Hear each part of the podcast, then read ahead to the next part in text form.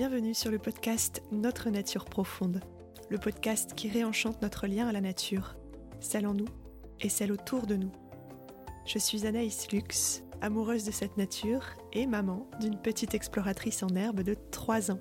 J'aime bien la nature, j'aime bien sauter dans les fleurs de bois avec mes bottes. Je vous amène au fil des épisodes à la rencontre de personnes passionnées par ce qu'elles font, passionnantes par ce qu'elles sont et inspirantes par ce qu'elles transmettent.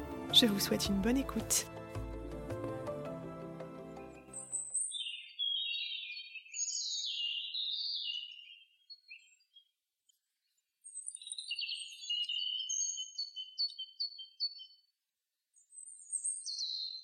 Bonjour Manuela Pechman.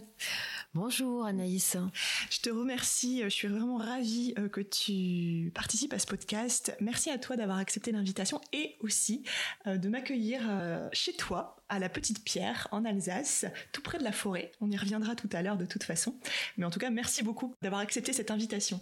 Ben, merci à toi pour, pour l'invitation et pour ta confiance d'avance. Pour commencer, euh, je vais te présenter en quelques mots. Tu es biologiste des écosystèmes, tu es sophrologue et écothérapeute, et euh, tu es également guide en thérapie forestière, donc dans les Vosges du Nord, ici en Alsace. Tu es également formatrice, donc tout ça, on y reviendra un petit peu plus loin dans l'épisode. Euh, j'avais une première question pour commencer. Est-ce qu'il y a un élément naturel, un animal, un végétal, même un minéral, qui te parle, un élément dans lequel tu te reconnais, qui dirait peut-être quelque chose de toi aussi? Ben, Premièrement, j'avais envie de parler des arbres. Donc, euh, l'arbre avec lequel je me sens vraiment à l'aise et que je retrouve tous les jours, l'essence, c'est le être. Euh, le être, voilà, il représente pour moi à la fois la force et la fragilité. Euh, et je pense que on se rejoint pas mal là-dessus.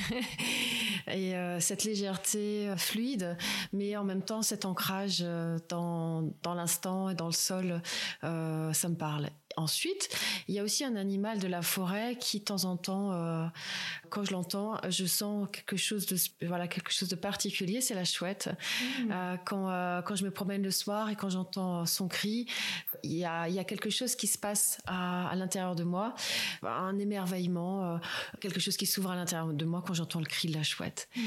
Et pour finir, en été, le son. Alors là, je parle aussi dans, dans son, le son qui me porte tous les jours euh, quand je l'entends et qui me fait rêver de mon enfance, c'est euh, les grillons, le son des grillons le soir. Ah, et là, ils ont apparu il y a pas longtemps. C'est euh, à chaque fois un, pur moment de bonheur de les retrouver et qu'ils annoncent la belle saison aussi.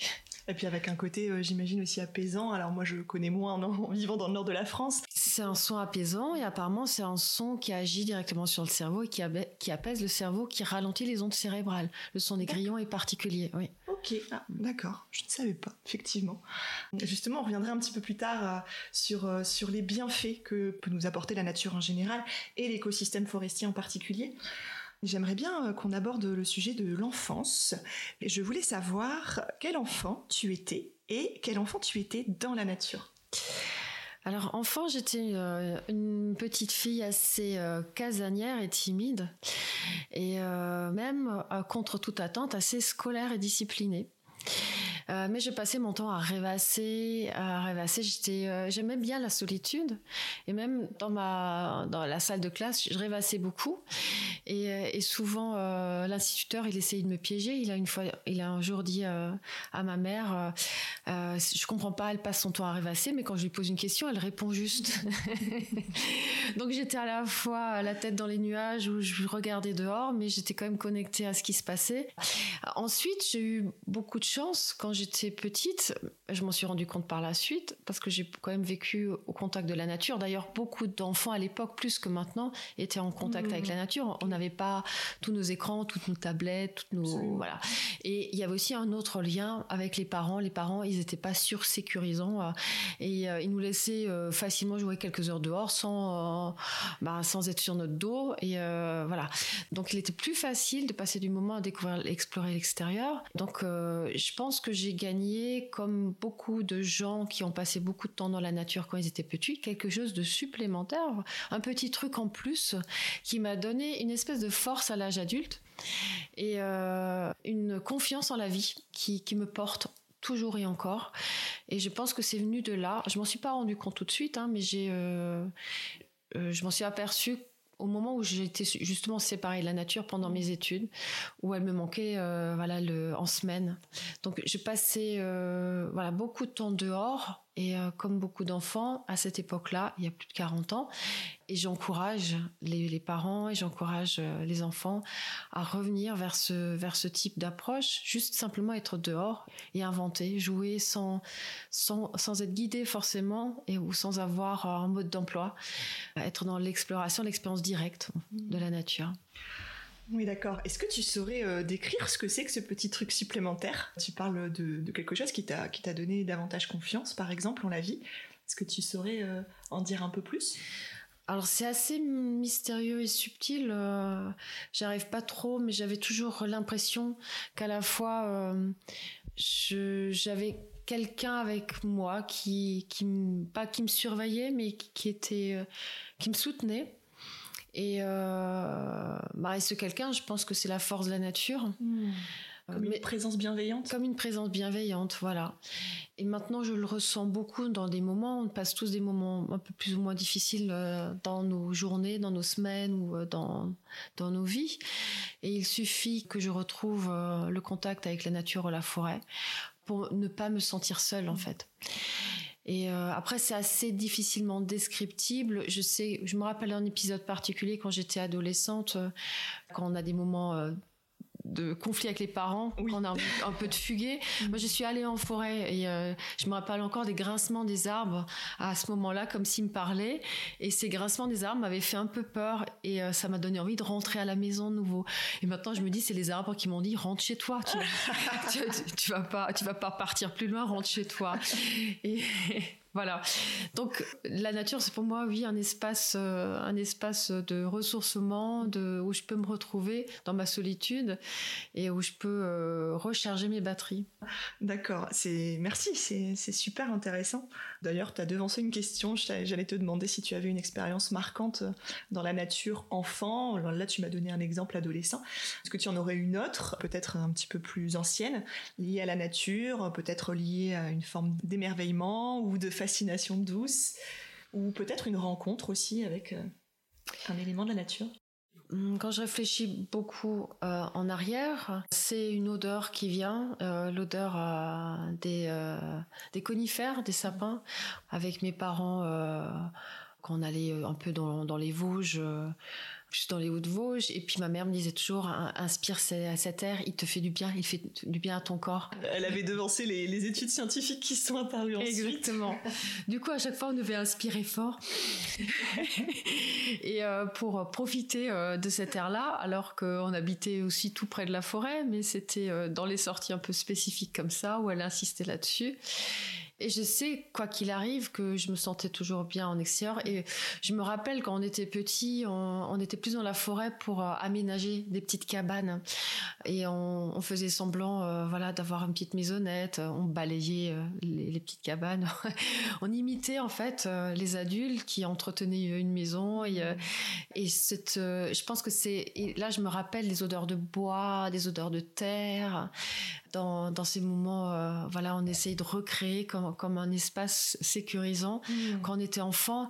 Et c'était des heures et des heures euh, où on aménageait euh, des endroits, ce que les enfants de nos jours ont plus le droit de faire, soit parce que c'est interdit, soit parce que les parents ne les laissent pas euh, jouer. Peur de se salir. Voilà, exactement. Mmh. D'accord.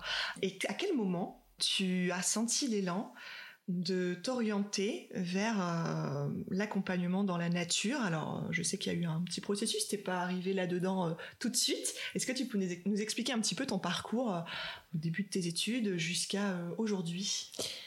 Alors, quand j'étais plus jeune, j'avais envie de déjà de transmettre et puis d'être d'enseigner. Donc, je voulais être professeur des écoles.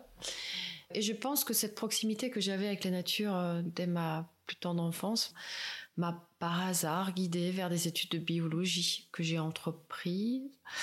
Donc j'ai fait une, une, fac de biologie et j'ai eu une maîtrise de biologie des populations des écosystèmes. Le titre est un peu pompeux, mais il était prévu pour que j'enseigne les sciences de la vie et de la terre. Ce que j'ai fait pendant une certaine période, mais je pense qu'à ce moment-là, mon côté un peu sauvage qui se laissait pas poussé dans une case avait déjà pris le dessus parce que j'ai eu beaucoup de mal à faire en sorte de... Parce que quand on veut devenir enseignant, il faut passer le CAPES. Et après avoir eu le CAPES, ben, on est muté quelque part. Mm. On ne décide pas vraiment où, surtout euh, quand on a voilà quand on commence euh, jeune. Et, euh, et j'avais une très très grande peur d'être muté dans une zone urbaine. Et du coup, mon CAPES, je l'ai un petit peu, je l'ai un petit peu passé à la trappe, mais j'avais commencé à enseigner en tant que remplaçante dans, différents établissements euh, d'enseignement, euh, voilà, du secondaire. Ce qui m'a permis de voir que ce métier euh, où je voulais transmettre ma passion pour la nature me correspondait pas tout à fait parce qu'il s'agissait à la fois d'être autoritaire, de cadrer des, des, des enfants qui n'avaient pas forcément envie d'être là, dans une matière qui a pas souvent une bonne réputation. Euh, surtout qu'elle est enseignée dans des livres alors que c'est une matière vivante qu'il faut, où il faut expérimenter directement.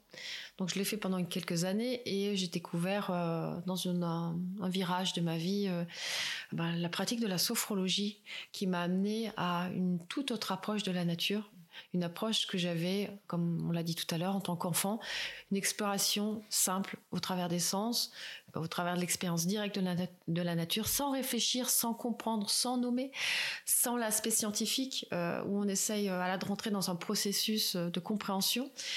Et là, j'ai nouveau, j'ai switché sur autre chose, j'ai redécouvert un lien simple avec la nature, et ce qui m'a donné envie d'aller plus loin, de proposer cette approche aux personnes au travers d'un nouveau métier que je me suis créé à ce moment-là. Tu, dirais du coup que c'est ça qui t'anime profondément parce que la question suivante c'était la question un peu un peu centrale du podcast. Euh, quelle est ta nature profonde? Alors, tu as parlé de l'adjectif sauvage euh, par sauvage et j'aimerais bien qu'on y, qu'on y revienne, soit là au travers de ta réponse pour savoir ce que tu mets derrière ce terme, sauvage. Mm. Euh, mais voilà, savoir qu'est-ce qui t'anime profondément, toi, aujourd'hui? Alors, ce qui m'anime profondément, c'est d'être euh, qui je suis déjà, ce qui est très compliqué. Hein. Donc pour ça, il faut euh, mettre beaucoup de choses de côté, beaucoup de choses dans. Je pense que c'est euh, un peu le lot de tout le monde, hein. des choses qu'on a apprises, auxquelles on nous a éduqués, des modèles qu'on a suivis, et de faire en sorte de suivre cet appel, cette nature profonde tout en euh, construisant quelque chose autour avec d'autres personnes. C'est ce qui est le plus difficile. Alors, ce qui est assez rigolo, c'est que lorsque j'ai fait euh, ma formation de sophrologue, au, bout des deux premières années, il fallait écrire un mémoire.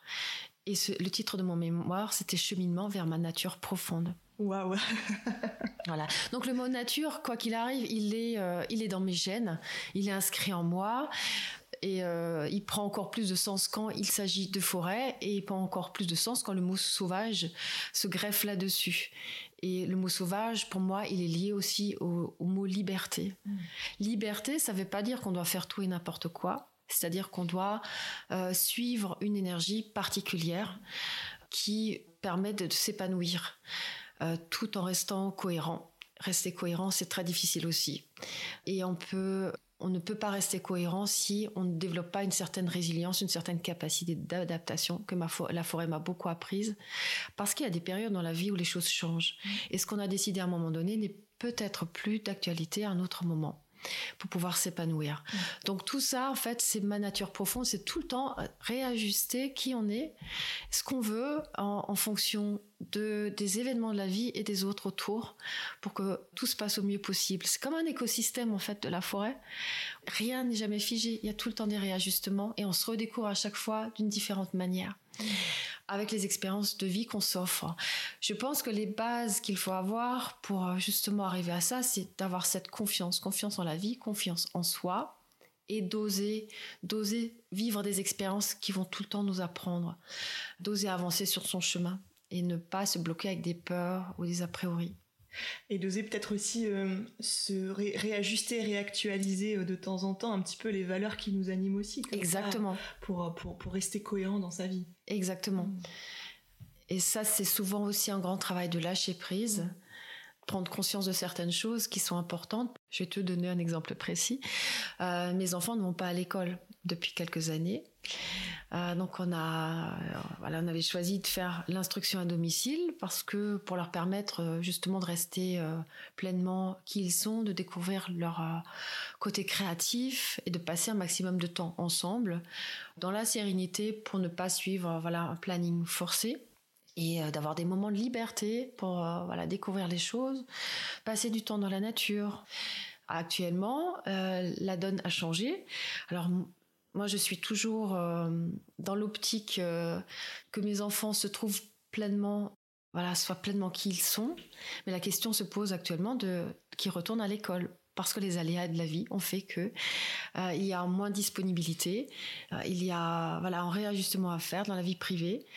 Et là, je suis en train de faire un gros travail sur moi-même pour m'adapter à cette nouvelle valeur de pouvoir permettre à chacun d'avancer sur son chemin de vie et euh, de pas avoir eu l'impression de baisser les bras ou de changer le fusil d'épaule. Voilà. Mmh. J'ai l'impression que c'est ce qui nous fait grandir aussi, puisque de toute façon, on est tous concernés par les aléas de la vie dont tu, dont tu parles, quels qu'ils soient. Voilà, ce sont des, expériences aussi qui nous font, qui nous font grandir et qui nous font peut-être aussi euh, nous connaître davantage donc on parlait tout à l'heure de, part sauvage, mais c'est aussi peut-être cette part en nous qu'on connaît peut-être un peu moins, qui se révèle si on lui laisse la place aussi bien sûr, qui se révèle peut-être aussi petit à petit euh, de par les expériences qu'on fait, qui fait qu'au fur et à mesure qu'on que, passent les années, euh, on, s'autorise peut-être davantage à, laisser s'exprimer cette part et à exprimer pleinement qui on est. Oui, et le mot sauvage a souvent une connotation négative. Pour moi, ça a une connotation très positive. Mm. Sauvage, ça ne veut pas dire non plus faire tout et n'importe quoi. Ça veut dire être voilà pleinement qui on est et oser s'écouter, oser dire non, oser aller de l'avant, faire des expériences euh, incroyables. Mais euh, voilà, trouver son chemin, sortir des sentiers battus et euh, avoir personnalisé sa vie. Ne, ne, mm. pas la laisser être structurée par quelque chose ou quelqu'un d'autre c'est euh, la vie, c'est comme voilà euh, la pâte à modeler, ça serait ça se réajuste tout le temps. il faut ne, il s'agit pas de se rentrer dans un cadre dans lequel on s'est fixé, euh, que voilà beaucoup de gens font, que ce soit pour la vie de couple, le métier qu'on exerce ou simplement la personne qu'on croit qu'on est parce que les autres nous l'ont dit.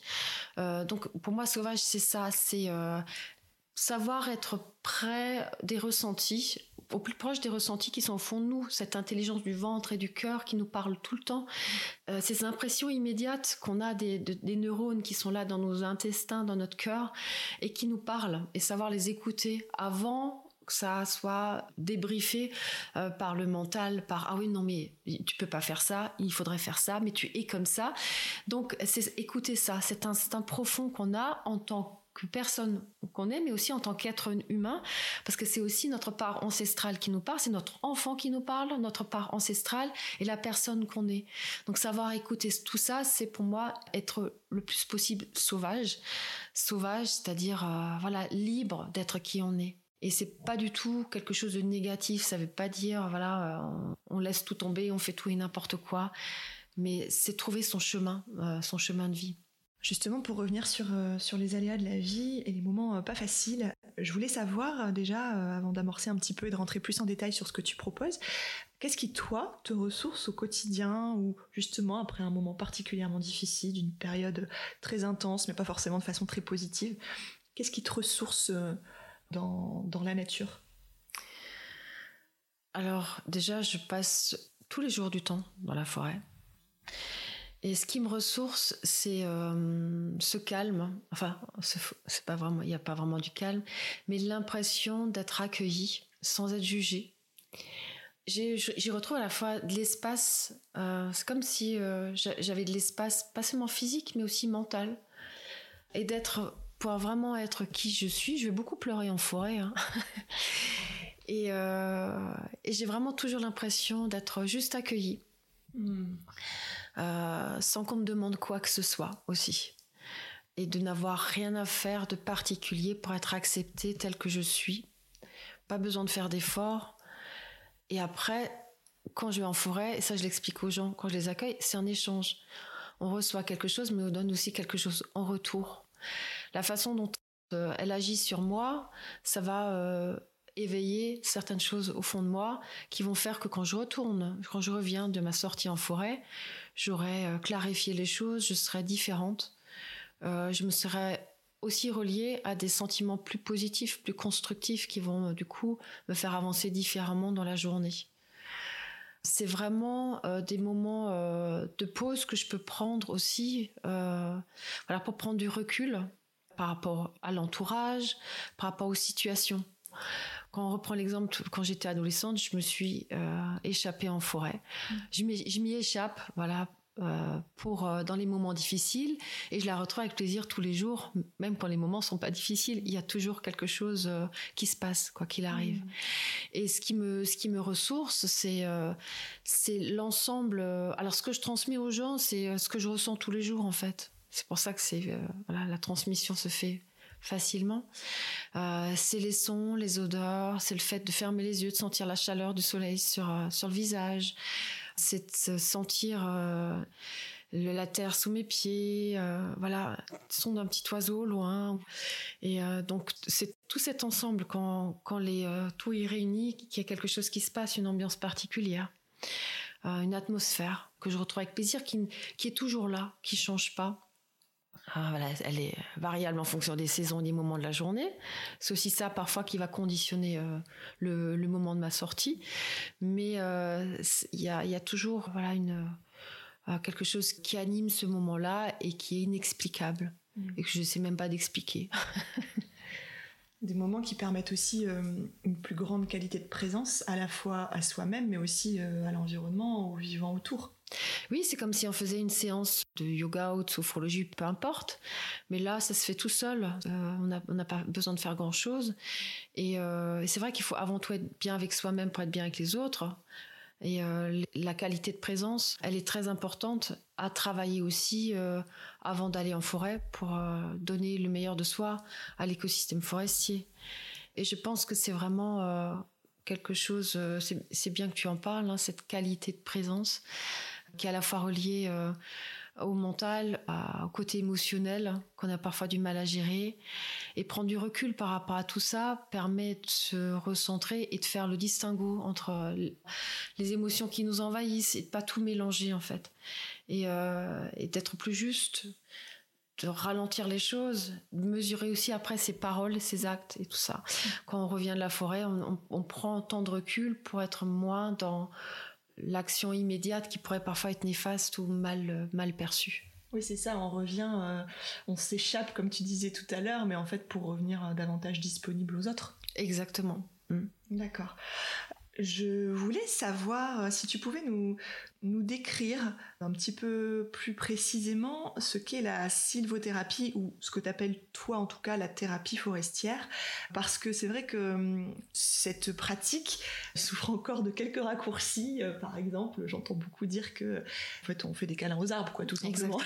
Sauf que d'après ce que tu décris et bien sûr d'après ce que j'ai expérimenté également c'est bien plus que ça oui, c'est bien plus que ça.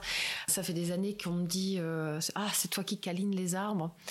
Euh, donc sylvothérapie et thérapie forestière, c'est la même chose. Hein. Thérapie forestière, c'est le terme plus anglo-saxon que je préfère utiliser. Je ne sais pas pourquoi, c'est une question, c'est quand même une couleur ou peu importe. C'est une, euh, une, pratique qui existe quand même déjà depuis, depuis le début du siècle dernier, parce qu'on emmenait les gens parfois en forêt pour se ressourcer, surtout pour soigner des maladies pulmonaires et la tuberculose entre autres et on les emmenait du coup respirer euh, l'air euh, des forêts de conifères mmh. et euh, c'est pas si nouveau que ça hein, mmh. des des bains de forêt ont aussi été très développés dans les années 80 au Japon où ils mmh. l'ont intégré dans leur dans leur politique de prévention de santé. Ça a permis de faire du coup des recherches, des études, euh, des mesures validées scientifiquement, parce que pour qu'elles soient vraiment reconnues, doivent être validées scientifiquement.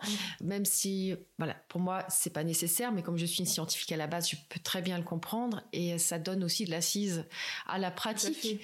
Euh, après, la pratique, c'est un grand mot, c'est euh, c'est plutôt un art de vivre auquel on revient. L'être humain a vécu au contact de la nature pendant pendant des, des milliers d'années, et sur notre histoire humaine, ça fait pas très longtemps qu'on en est séparés. Hmm.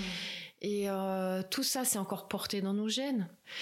Notre corps reconnaît la forêt ou la nature quand on est à son contact et il, euh, il met en route des mécanismes physiologiques immédiats euh, quand il reconnaît la forêt. Il y a des, espèces de, petites lumières qui s'allument dans notre cerveau, qui, nous, qui disent à notre corps détends-toi, tu es en sécurité, tu vas avoir à boire et à manger. D'où cette impression de, bien-être souvent quand on est dans un environnement naturel grâce à ce lien-là, on en est, encore très très proche génétiquement.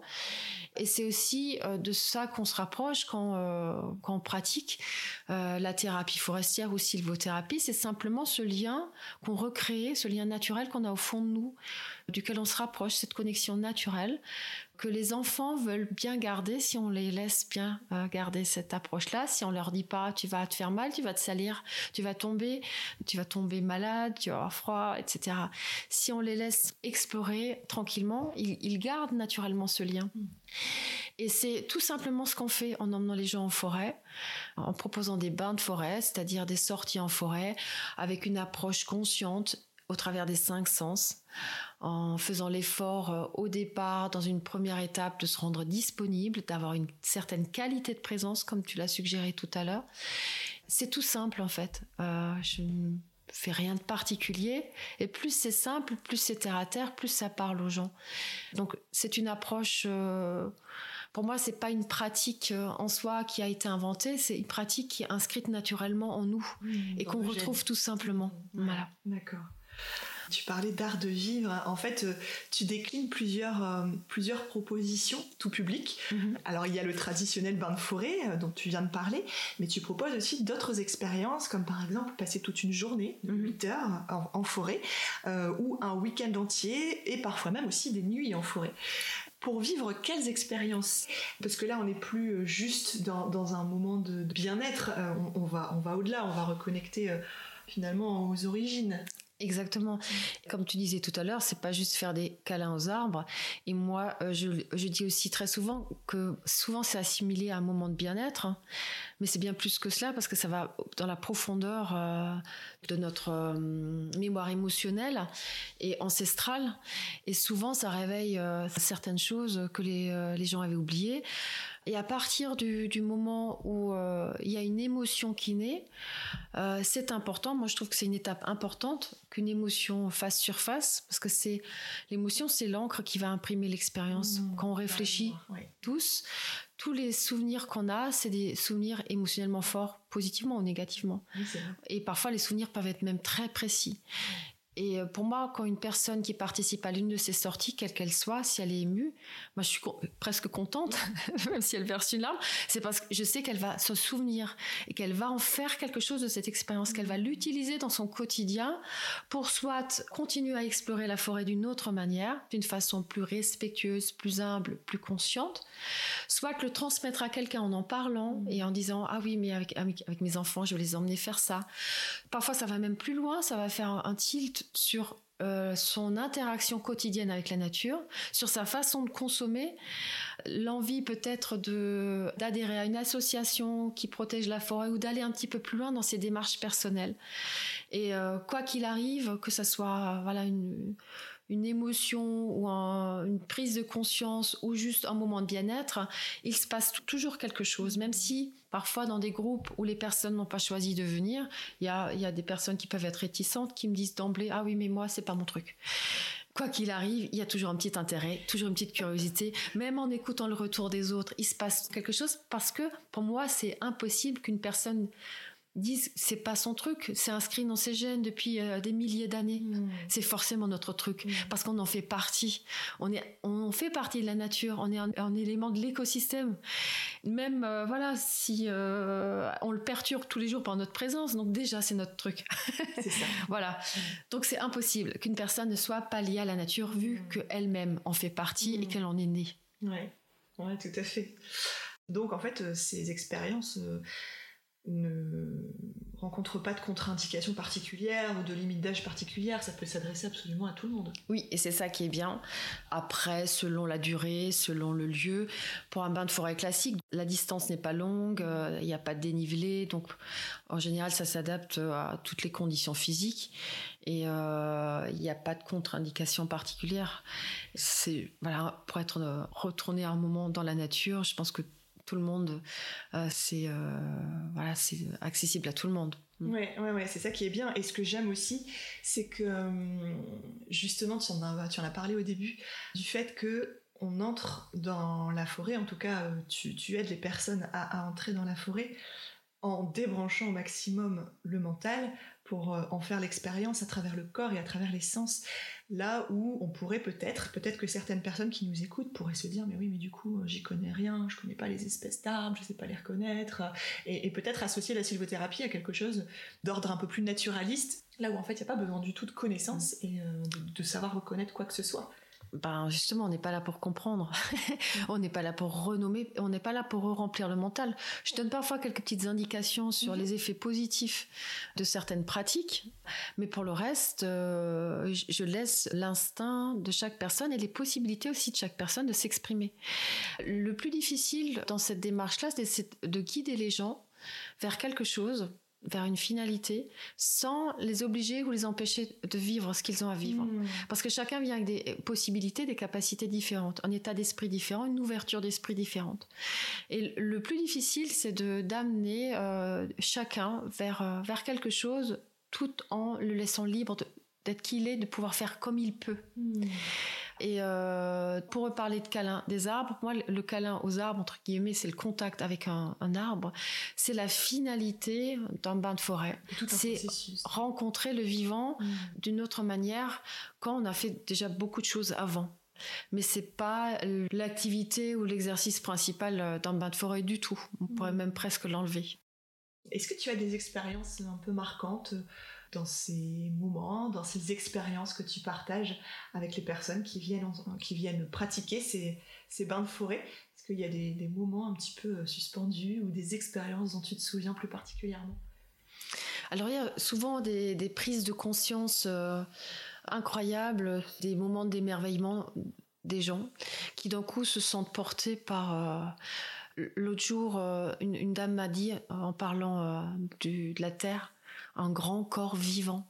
Hmm. Et les, les, expressions, alors les partages, je prends jamais le temps de noter, hein, mais il y a des choses qui me restent de temps en temps. Mais je pourrais en écrire un livre de tout ce que les gens partagent et, tout, et toutes les, les jolies choses qu'ils expriment à ce moment-là.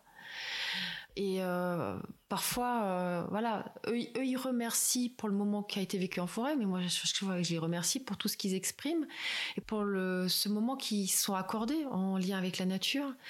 Après, il y a, y a, des choses plus ou moins, euh, voilà, rigolotes ou profondes. Il y a une dame un jour qui a, qui a pleuré parce que en faisant un exercice, on avait coupé la vue. Elle s'est rendue compte à quel point, comment vivait son mari qui était aveugle. Ah Donc, il y a des choses plus, plus personnelles. Il y a des gens qui sont tellement heureux de de pouvoir remarcher pieds nus, alors qu'ils se l'interdisaient depuis tout petit. Ils, ont ils disent parfois, ça fait 20, 30 ans que j'ai plus marché pieds nus, mais pourquoi j'ai fait ça? Une simple prise de conscience, et ils ont dit, mais maintenant je vais le faire tout le temps, j'avais plus envie... Euh, plus envie de remettre mes chaussures. Il y a des gens qui, lors des bains de forêt nocturnes, euh, ont un petit peu une appréhension d'être dans la forêt la nuit. Et quand on arrive au bout, ils disent Ah, ma zut, j'ai pas envie de rentrer, j'aimerais dormir là. Ou une dame qui m'a dit un jour euh, Voilà, depuis. Euh, puis euh, qu'elle a la retraite, là, elle a enfin compris qu'elle avait de nouveau des sens, parce que les sens, on les oublie beaucoup quand même. Et c'est pourtant les seuls, la seule possibilité qu'on a d'entrer en interaction avec le milieu extérieur. Mmh. C'est nous, toutes les informations qu'on puisse de l'extérieur, c'est au travers des cinq sens cette, façon qu'on a voilà, de les oublier au profit du mental, c'est aussi quelque chose dont les gens euh, prennent conscience. Il y a aussi des gens, euh, il y a aussi une fois quelque chose de rigolo euh, où je travaille pour un, pour un, hôtel qui a un grand standing, où du coup les, les gens que je promène en forêt, voilà, sont viennent euh, d'un milieu euh, mm. très aisé. Mm. J'avais une dame avec un beau pantalon blanc, une dame allemande. Donc déjà, la sortie, c'était en allemand. Et à un moment donné, quand je lui ai proposé de, voilà, de trouver un endroit pour s'installer par terre, pour être, euh, voilà, pour entrer en contact avec la terre, elle me regarde et elle me dit, ah, mais j'ai un pantalon blanc. Elle m'a regardé un petit clin d'œil et puis elle a enlevé son pantalon et elle s'est mise en sous-vêtements et elle s'est affalée sur le sol comme une euh, comme une étoile de mer et elle était heureuse. Ah, c'est excellent. Voilà. Et, ce genre de choses, euh, quand on revient justement vers cet euh, instinct presque de l'enfance, j'ai envie de faire ça, j'ai envie de toucher la terre, j'ai envie de m'allonger par terre. C'est une autorisation qu'on se fait, un beau cadeau.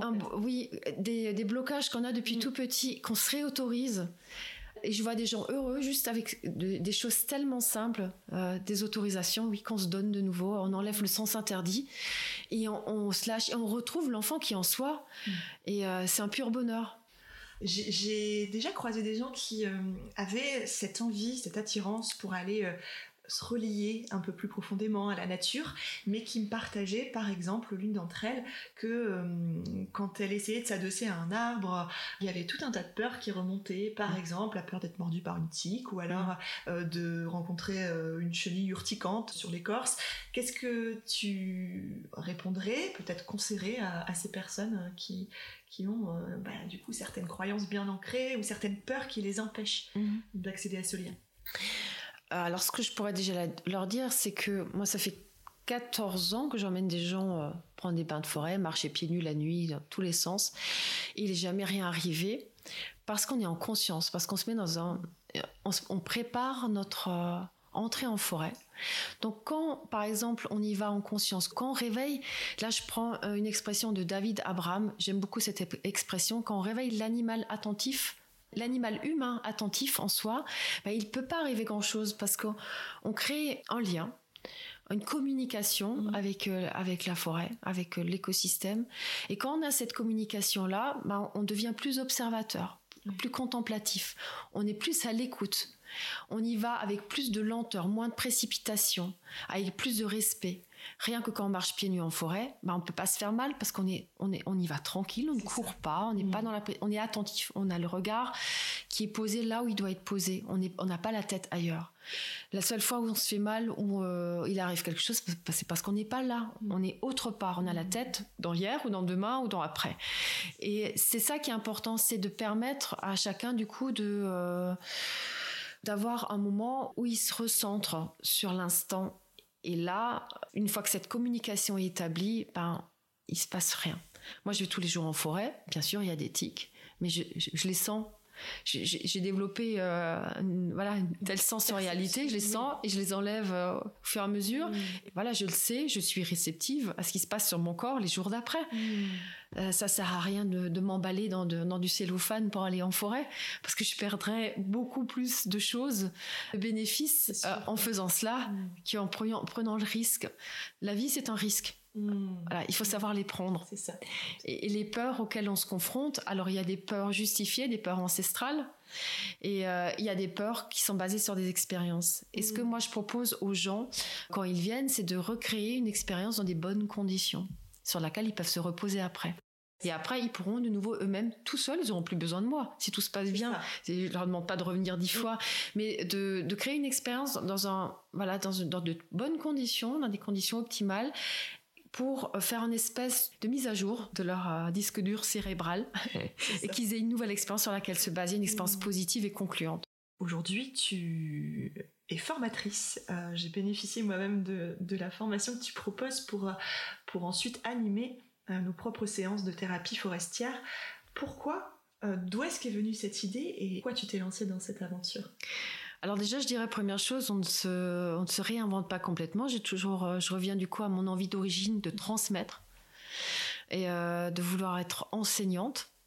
Ça n'a pas marché avec des adolescents parce que j'ai pas assez d'autorité. voilà. Et euh, mais ça marche avec les adultes qui viennent volontairement vers moi.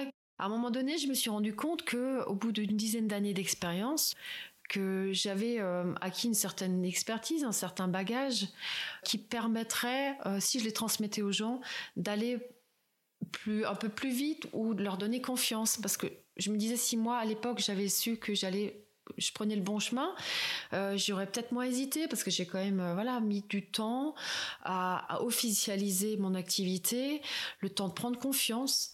Et ce qui arrive d'ailleurs souvent dans les gens que j'accueille dans mes formations, euh, il y en a beaucoup qui dès le lendemain commencent à, mettre en place leur activité parce qu'ils disent ben ça fait des mois que je fais ça. Finalement, tu m'as rassuré, ce que je fais c'est juste. Hmm. Après, il y a d'autres personnes qui euh, viennent plutôt pour débuter quelque chose et eux, je leur, je leur, conseille de prendre plusieurs mois encore pour aller se promener en forêt, pour créer justement leur expérience personnelle avec la forêt, mmh. pour voir vers où elles vont aller et ce qu'elles ont besoin de proposer. Et tout cela, je le sais parce que je l'ai vécu moi-même, je me suis auto-formée, ça a mis plusieurs années. Donc tout ce que j'ai appris, autant sur euh, l'organisation même d'un banc de forêt, euh, l'approche de l'écosystème forestier, la façon de communiquer, euh, j'ai voilà j'ai je peux aider les gens à aller un petit peu plus vite. Alors je leur transmets bien sûr des choses pendant deux journées. Deux journées on pourrait dire que c'est pas long. Mais je pense que ça suffit pour leur transmettre l'essentiel. Et quoi qu'il arrive, je reste toujours disponible pour chacun après, pour un échange ou pour des questions. Et je préfère que ça se fasse au fur et à mesure que de faire une formation qui durerait par exemple une semaine ou deux, euh, on, on, emmagasine beaucoup beaucoup de choses qu'on n'a pas le temps de digérer. Ça. Mm. Et je pense que voilà ce que je peux transmettre en un week-end à la fois d'une façon un peu théorique et d'une façon pratique en extérieur, ça suffit déjà pour euh, voilà euh, c'est le matériel de base pour aller euh, se lancer, pour réajuster au fur et à mesure, parce que chacun est différent. Et sur le chemin de chacun, il, a, il aura besoin de réajuster son approche et de ne pas faire du copier-coller avec ce que je fais moi. Je ne veux pas créer des mini-clones de moi-même. Pas du tout, parce que c'est pas possible. Il faut que chacun, pour qu'il puisse attirer les personnes qui viennent à ses sorties, puisse personnaliser son approche et sa démarche. Sinon, ça va pas marcher. Sinon, il pourra pas transmettre avec tout son corps et toute son énergie. Si c'est pour que je leur donne, euh, voilà, une, un protocole qu'ils suivent à la lettre, ça, ça, ne me convient pas et ça n'entre pas en compte avec mes valeurs de sauvage et de, libère, et de liberté. Voilà. En fait, ouais, c'est laisser aussi euh, l'espace à chacun, euh, tous ceux qui vont recevoir ta formation d'exprimer aussi après sa propre couleur en tant que guide. Exactement, parce que deux journées, ça pourrait sembler court, mais ça demande une maturation et un approfondissement, quitte à revenir euh, vers moi au fur et à mesure dans les mois à venir pour euh, s'il y a des questions. Euh, mais j'ai pas la science infuse non plus, j'ai juste mon expérience personnelle de 14 années de pratique et c'est mmh. tout. Mmh. Ah ouais. Moi, je sais que dans mon cas personnel, en tout cas, après avoir reçu ta formation, je me suis pas spécialement autorisée tout de suite. J'ai senti ce besoin d'infuser, de, de, de, faire aussi moi-même l'expérience euh, de nature euh, de façon plus fréquente et plus approfondie, plus en conscience. Et puis, euh, petit à petit, j'ai commencé par entrer dans l'accompagnement par la nature par le biais de la sophrologie et ensuite petit à petit par la sylvothérapie, moi j'appelle ça comme ça, et par un accompagnement effectivement que j'ai créé et qui m'est propre qui mêle toutes ces propositions et qui en mêle d'autres. Et, c'est vrai qu'il m'a fallu du temps, c'est pas venu comme ça tout de suite, et, je trouve ça très intéressant parce que c'est aussi à l'image de la nature et de ce qu'on observe à partir du moment où on se, on s'autorise à repasser du temps, que ce soit en forêt ou même en bord de mer ou dans, un parc ou dans n'importe quel espace naturel, on reconnecte à une temporalité beaucoup plus lente à celle de la nature et là où on aimerait que peut-être les choses aillent plus vite parfois mais non ça nous ramène à certaines formes d'humidité aussi mm. et surtout une temporalité plus lente et on se, on se resynchronise avec notre nature profonde on est des êtres bioélectriques qui mm. fonctionnent avec les, informations qui viennent de l'extérieur, de la nature. Et euh, quand on se resynchronise là-dessus, tout, euh, on est aussi plus cohérent avec qui on est finalement en tant qu'être humain, en tant qu'être vivant de cet écosystème. Pour terminer, une dernière question. Est-ce que tu aurais un, pour terminer euh, sur, euh, sur une petite note euh, immersive, un endroit pourrait nous décrire pour nous y emmener, un, endroit que tu aimerais nous décrire? Alors l'endroit, ça va pas être très original, c'est la forêt. Mais c'est plutôt le moment. Alors moi j'aime bien les moments en début de journée, en fin de journée, quand l'activité humaine baisse, quand on a un petit peu l'impression de pas que l'homme fait est, moins intrusif, qu'il fait moins de bruit, et que où la nature elle s'exprime pleinement. Euh, donc, par exemple, euh, je peux vous emmener euh, au moment du coucher du soleil. On enlève nos chaussures et voilà l'obscurité est en train de venir et on va on va aller marcher tranquillement les pieds nus, s'immerger tranquillement sur un chemin forestier. On sent les feuilles voilà qui douces parce que les feuilles mortes sur les chemins c'est très doux. Euh, on tâte un petit peu de mousse par-ci par-là. Parfois, il y a une petite pomme de pain qui peut piquer un petit peu, mais comme on fait très attention et qu'on marche très doucement, on a encore le temps d'enlever le pied. Et au fur et à mesure qu'on avance, on sent comme une légèreté qui, euh, qui, qui monte et on entend encore euh, le chant des oiseaux, le chant, le chant nocturne que j'adore quand les oiseaux disent bonne nuit. Mm. C'est un chant particulier, très léger, très fluet, très joyeux. presque un peu mélancolique aussi. Euh, c'est un chant assez mélancolique aussi. Et, euh, et, cette lumière du jour qui baisse, du coup, on voit un petit peu moins. Et moins on voit, plus on a besoin de sentir ce qui se passe autour de soi, de l'entendre, les sons, sentir. On voit presque avec les pieds, parce que les reliefs sont, sont moins marqués. Et, et parfois, il y a des choses qu'on observe de loin, qu'on imagine, parce qu'on voit une forme, et, comme notre cerveau a besoin de... Il recalcule très vite, il a besoin de se raccrocher à quelque chose qu'il connaît. Alors il met parfois à la place une forme d'un animal, mais finalement quand on s'approche, c'est juste un petit, un petit arbre buissonnant. Et, euh, et on se rend compte à à quel point aussi on peut vite être trompé par notre mental qui a besoin de se raccrocher à ce qu'il connaît. Et euh, on sent aussi, du coup, on avance, on avance, les oiseaux euh, calment leur chant au fur et à mesure. On sent parfois des moments d'insécurité parce qu'on se dit mais où est-ce que je vais? Je vais pas, je je sais pas trop. Je reconnais plus le chemin de la même manière que lorsque je m'y promène dans la journée. Et puis au loin, je vois un arbre que je connais vers lequel euh, je vais souvent. Je vais m'adosser à cet arbre et euh, je vais fermer les yeux et entendre le, chant des oiseaux qui se calment et qui, à un moment donné, se taisent. Et on a l'impression que un espace s'ouvre, un autre espace s'ouvre à la tombée de la nuit, le soleil qui s'est couché, le silence, et euh, au bout de quelques minutes, les, oiseaux nocturnes qui se réveillent, on a cette chouette qui fait son on a l'impression qu'elle nous parle. Et à chaque fois que j'entends le son de cette chouette, euh, j'ai l'impression qu'elle me fait comme un cadeau parce que c'est des animaux très discrets et euh, qu'on ne voit pas. Et à chaque fois, intérieurement, là, est-ce qu'on vous l'entendrez peut-être la prochaine fois? Vous penserez à moi. Je lui dis merci. Puis merci de ce cadeau. Merci de, de s'exprimer alors que je suis là dans cette forêt. Et c'est comme si elle me donnait une place en tant qu'être humain dans cette forêt. Euh, une place, voilà, tu as le droit d'être là parce que tu respectes l'endroit, parce que tu es venu en silence, parce que tu es venu pieds nus et euh, je te donne du coup ce cadeau. Tu m'as pas dérangé, du coup je m'exprime pleinement et euh, c'est cette connexion qui se fait à ce moment-là. Et à ce moment-là, du coup, même si je dois rentrer chez moi à la maison, on peut continuer son petit chemin ou alors euh, se poser quelques instants et s'imaginer dormir dans cette forêt qu'elle nous accueille pour toute la nuit. Mais euh, on reprend son chemin vers le retour et euh, pour laisser des animaux dans leur calme, pour euh, voilà revenir vers vers son petit cocon personnel, avec tous ces sons, toutes ces odeurs, toute cette ambiance de la nuit euh, et, on peut continuer à imaginer ce qui se passe dans la forêt la nuit quand, on est tranquillement couché dans son lit, peut-être pour la prochaine fois avoir envie d'aller plus loin et, euh, de, se coucher euh, au lieu de rester assis, se coucher sur les feuilles et de s'endormir tranquillement, pourquoi pas, comme cet animal sauvage qu'on est au fond de nous en tant qu'être humain, qui a besoin du contact de la terre tous les jours pour se réajuster à cet environnement et pour trouver sa juste place. Waouh, bon, bah écoute, je crois que tu viens de conclure magnifiquement euh, cet épisode. C'est, tellement magique aussi ces moments d'entre-deux. Tu nous as emmenés là en fin de journée dans des moments un peu suspendus où on n'est plus tout à fait en journée, on n'est pas encore tout à fait dans la nuit et tout est possible en fait. Donc euh, merci euh, pour ce, moment, vraiment, j'étais complètement avec toi dans la forêt. Merci aussi, Manuela. Merci à toi, Ta participation. Je rappelle que, tes propositions, tes séances sont euh, labellisées par le parc naturel des Vosges du Nord et qu'on peut retrouver euh, toutes les informations te concernant et concernant euh, ce que tu proposes sur ton site internet thérapieforestière.fr. Exactement. Un grand merci Manuela. Merci à toi. À très bientôt. À bientôt. Merci d'avoir écouté cet épisode. S'il vous a plu, vous pouvez mettre quelques étoiles sur votre plateforme d'écoute préférée.